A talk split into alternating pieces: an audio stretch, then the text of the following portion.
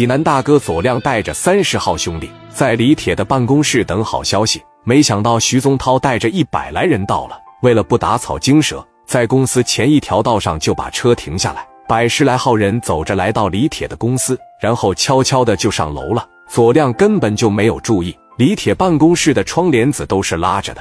来到楼道里边的时候，人这一百来人都围在了李铁办公室跟前了，在门口这块听着里边左亮就开始说了。哈哈哈！哎呀，李铁呀，我还真想跟你交个朋友啊！这个徐宗涛被我打跑了，也不敢回来，我真是寂寞孤独啊！徐宗涛听了这话后，在这气得直咬牙床子。操你妈！左亮，左亮刚一说什么声音，门啪这一下子就开了，一百多人一下子全涌进李铁的这个办公室。当时左亮还在沙发上坐着，没反应过来呢，一大帮人已经到他跟前了。左亮当时来了一句：“徐宗涛，我撬你妈！”从后边掏家事就要干，但是已经晚了。徐宗涛这回是有备而来，一进屋二话不说，朝着左亮的肚子上就来了一枪。左亮手里的枪啪的一下就掉了，紧接着徐宗涛手底下的这几员大将把左亮这帮兄弟摁沙发上打，都来没顾得上掏家伙呢，就被这百十来号人围在沙发上，拿着大砍刀、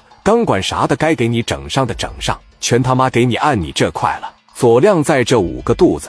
对着徐宗涛一顿言语攻击，徐宗涛说：“左亮，你今天他妈落我手里了，你还这么嘴硬是吧？哈哈哈！亮子就这么点心眼，还非得混社会，这是因为啥呀？我回来了，真以为整个济南你一个人说算了啊？今天这事怎么整？你说吧。你放心，我指定不弄死你。你要是没了，那我徐宗涛的多寂寞啊！这么的吧，为了防止以后你接着跟我作对，我打断你的手脚，从此以后啊。”你就上火车站上给我要饭去啊！你干爹不挺厉害的吗？给你干爹打个电话呀，看看你干爹能不能帮上你呀！来，给我拿个镐把过来。左亮在这捂着肚子，来呀！他妈有能耐就打死我，有能耐给我个痛快的，我他妈做鬼也不放过你！哈哈，想死可没那么容易啊！我得让你好好活着，见证我下半生的辉煌啊！给他那只手给我拽出来！徐宗涛朝着手腕使劲的打了下去。只听咔的一声，那只手就变了形，